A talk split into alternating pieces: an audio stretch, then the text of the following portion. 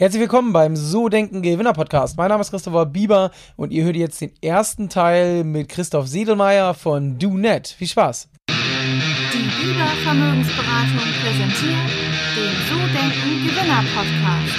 Vermögensberatung für Unternehmen und Unternehmer in Hamburg. Bevor es losgeht, möchte ich euch heute den Sponsor der heutigen Folge vorstellen, immosmart24.com. Und du kennst das sicher, du willst dir vielleicht ähm, die Miete vom Hals halten und endlich Eigentum erwerben. Und gerade wenn du in der Stadt wohnst, ich kenne das auf jeden Fall aus Hamburg, ist es ja nicht gerade einfach, jetzt was Bezahlbares zu finden, ähm, vor allen Dingen nicht zur Miete. Und da ist doch auf jeden Fall mal eine gute Alternative, sich durchrechnen zu lassen, ob es nicht Sinn macht, sich eine eigene Wohnung oder ein eigenes Einfamilienhaus zu kaufen. Und ja, deswegen unser Sponsor immosmart24, immosmart24 24 ähm, vergleicht über 400 Banken und sucht für dich die passende Bau- und Immobilienfinanzierung. Das heißt, wenn du jetzt gerade sowieso in der Planung bist, vielleicht hast du auch schon ein Gespräch bei deiner Hausbank geholt, dann äh, gehabt, dann äh, hol dir doch gerne eine zweite Meinung rein. Geh auf die Seite www.immosmart24.com und äh, mach einfach mal eine kostenlose und unverbindliche Immobilienfinanzierungsberatung äh, für dich klar. Das Ganze geht telefonisch, persönlich oder über Videochat. Und jetzt wünsche ich dir viel Spaß beim Hören der neuen Folge mit Christoph Siedelmeier von DoNet.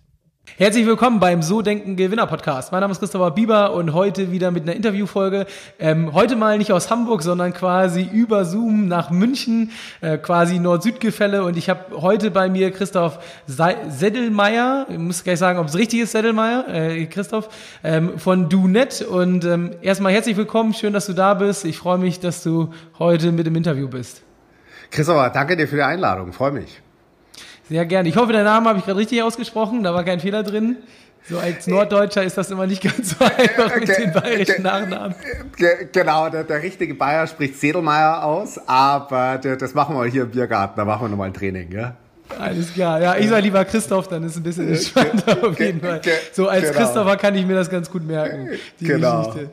Ja, erstmal schön, dass du äh, da bist. Ähm, ja, bevor wir einsteigen, ähm, vielleicht magst du erstmal ganz kurz erzählen, wer du bist, was du net überhaupt macht und ähm, ja, so ein bisschen über dich erzählen. Ich glaube, so bekannt ist es nicht, außer man kommt irgendwie okay. aus der Eventbranche und äh, hat okay. da mit Messen oder okay. Ähnlichem zu tun.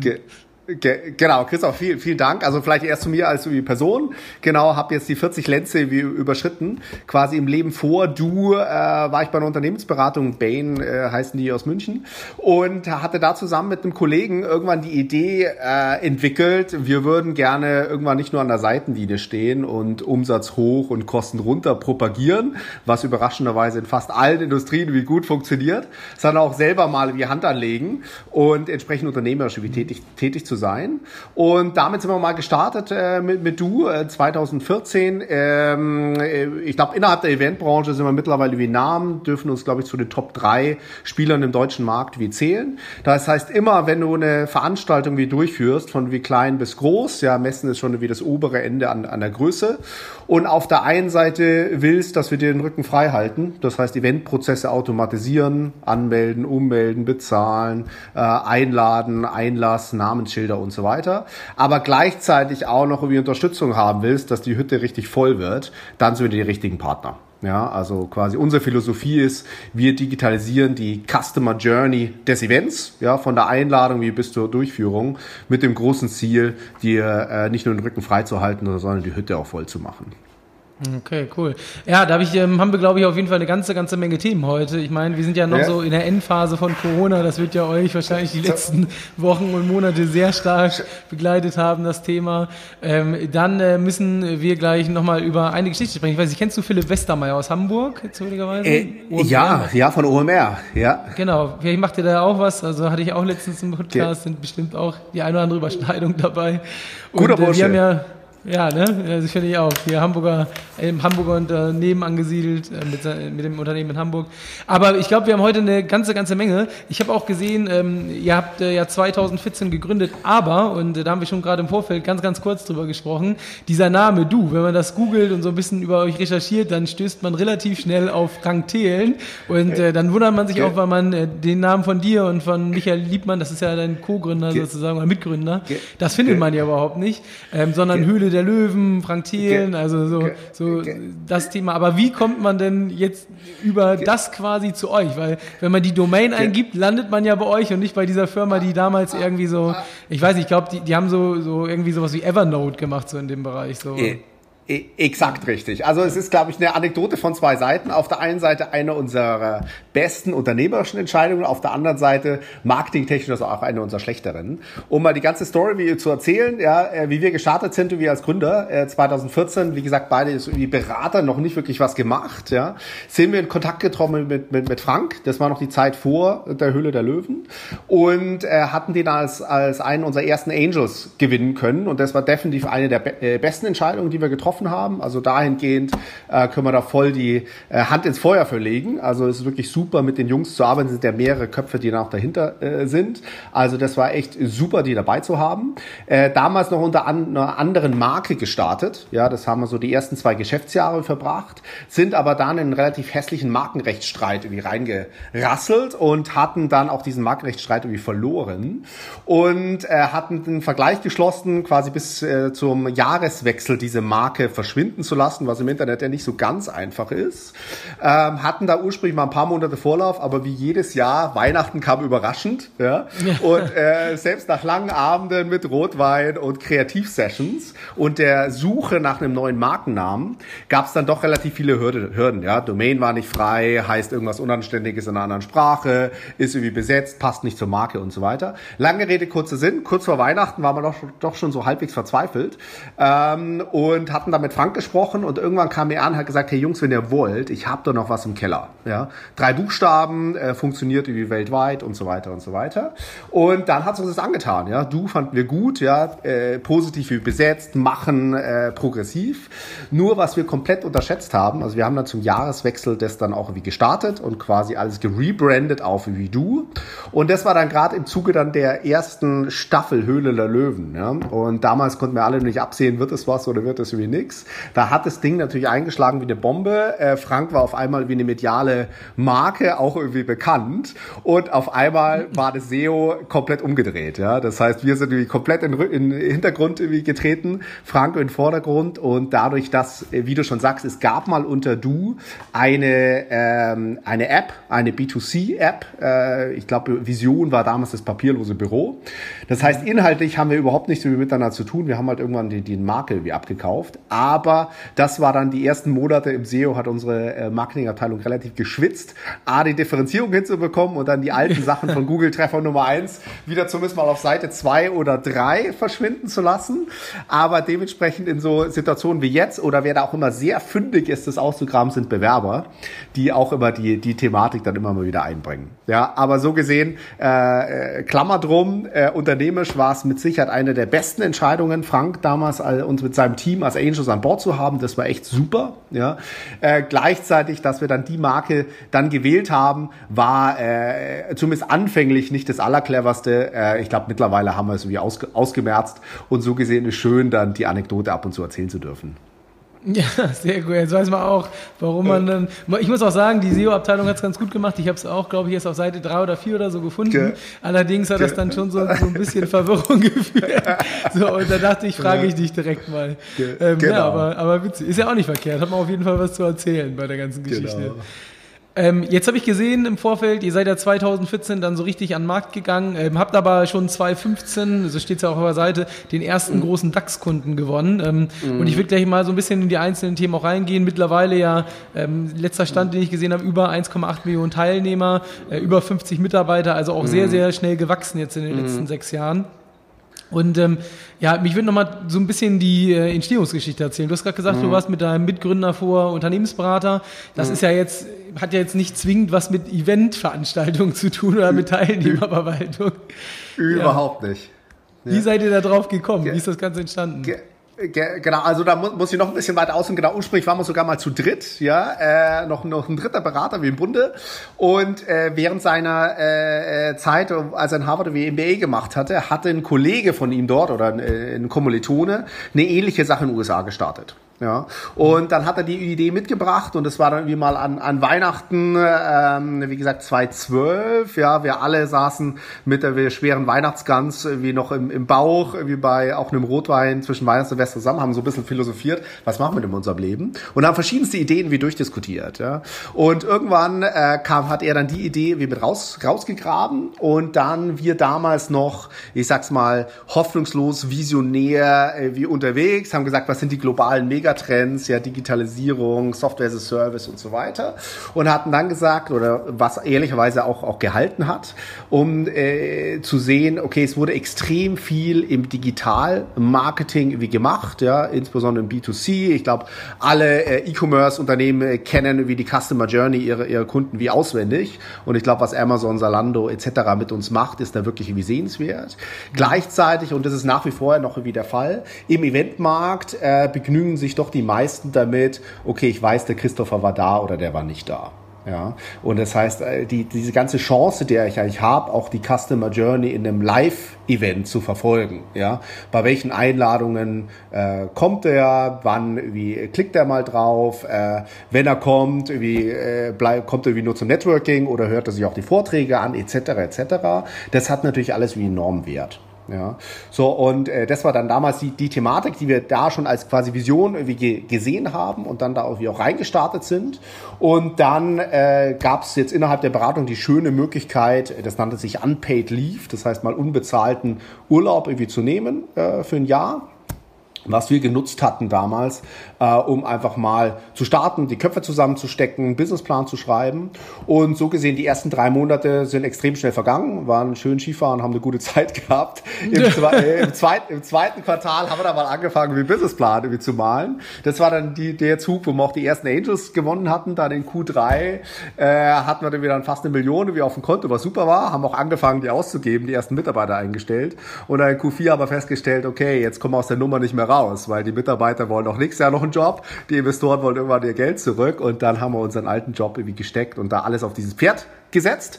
Äh, ich glaube, alle Gründer, die du ja im Podcast hast, äh, äh, quasi die Ups und Downs, ja, die Startup-Romantik ist relativ schnell verschwunden, ja, und auch die harte Realität und wie meine grauen Haare habe ich ehrlicherweise die, die letzten Jahre vor allem verdient.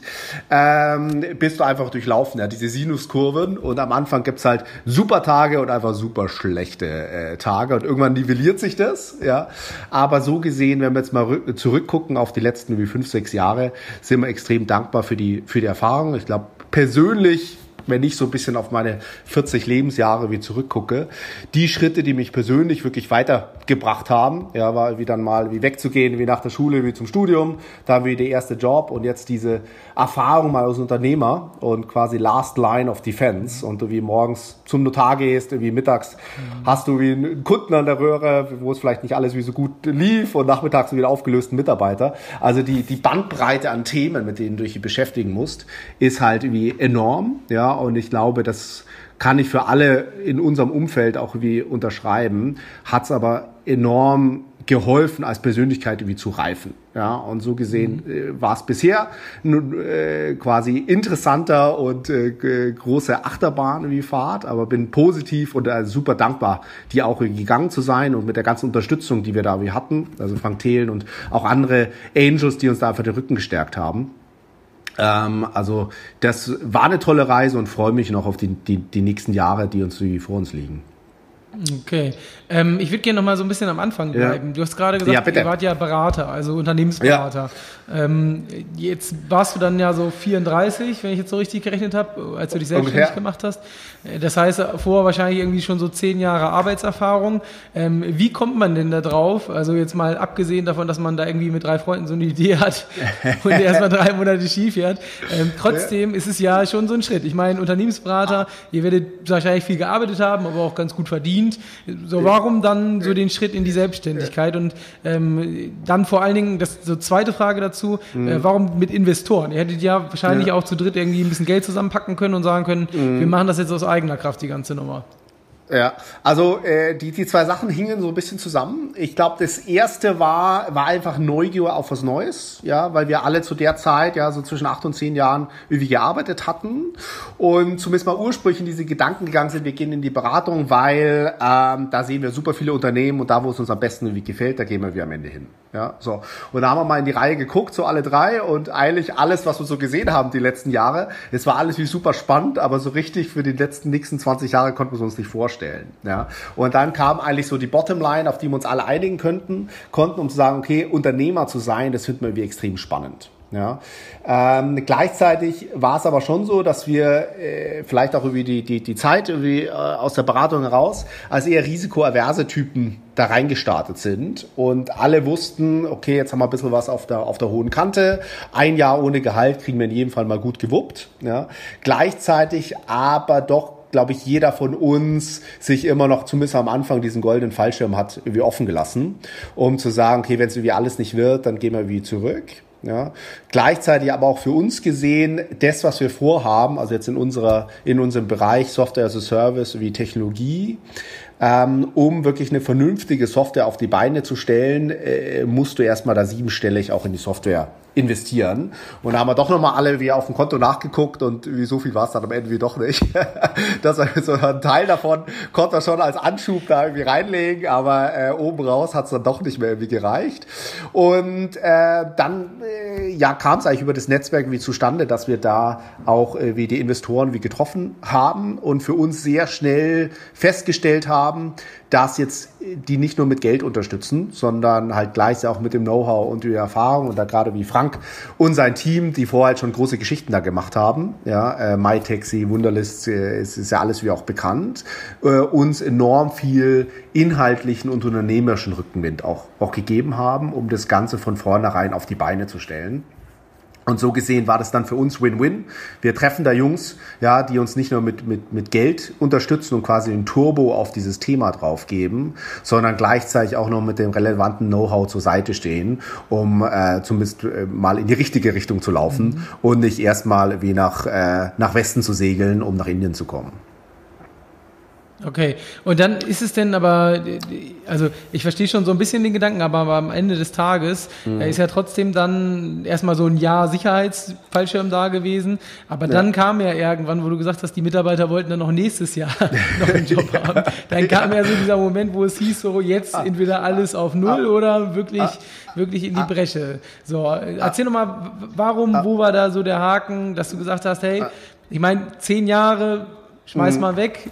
Ähm, ja. War ja auch wahrscheinlich schon ein bisschen Karriere hinter euch dreien und äh, ah. geht dann ja komplett ins Risiko sozusagen. Mhm. Ah, absolut. Also im Endeffekt waren es äh, eigentlich vor allem zwei Themen. Das, die eine Sache war, dass wir in diesem ein Jahr, was wir hatten, quasi als Testphase, äh, extrem in dieses Thema Startup-Umfeld eingetaucht sind, ja, und einfach jetzt nicht mehr wie Schnösel waren mit Messkrawatte mhm. und wie äh, Manschettenknöpfe, sondern Jungs, die wie rund ums Whiteboard stehen, wie diskutieren, äh, wie was machen kann und dann wie eine Company bauen. Das heißt, das hat uns extrem viel Energie gegeben und fanden wir unglaublich spannend, ja, uns da mit den anderen Gründern wie auszutauschen und selber einfach tagtäglich da was wie zu bauen. Ne? Zweite Sache war, äh, dass wir ein extrem gutes Bauchgefühl hatten nach diesem Jahr, dass diese Vision, die wir hatten, dass wir dieses Potenzial sehen im Markt, ja, da gibt es irgendwie eine Lücke im Bereich Live-Marketing und Digitalisierung des Live-Marketings für uns irgendwie klar verifiziert hatten. Ja, wir haben ja innerhalb dieses Jahres mit Sicherheit mit 1000 äh, äh, Kunden oder potenziellen Kunden wie gesprochen, das wir rausgehört, äh, unseren ersten MVP wie gepitcht. Ja, und somit war nach diesem Jahr A klar, wir haben da Bock drauf. Das ist das, was wir machen wollen, auch wie die nächsten Jahre. Und gleichzeitig das, was wir vorhaben, das äh, bietet auch wirklich den signifikanten Wert, den wir uns mal wie auf dem Papier oder theoretisch ausgemalt haben. Und so gesehen äh, war das für uns gar keine bewusste Entscheidung mehr, dann Ende des Jahres, um zu sagen, hey, wir streifen jetzt den Fallschirm ab, mhm. ja, und unterschreiben da noch wie einen Zettel und setzen einfach 100 Prozent unseres Schicksals auf, auf die Reise wie mit du. Ähm, das hat sich einfach dann ganz natürlich ergeben. Und das ist das, was uns damals Energie gab und äh, äh, immer noch genauso diesen Rückenwind und die Energie, das auch die nächsten Jahre weiterzutreiben.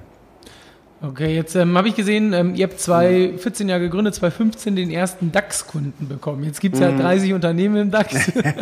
also von, ich glaube, irgendwie dreieinhalb Millionen in Deutschland oder so, oder viereinhalb Millionen, irgendwie so in dem Bereich, je nachdem, wie man misst. Ähm, ja, ja, wie schafft man das denn?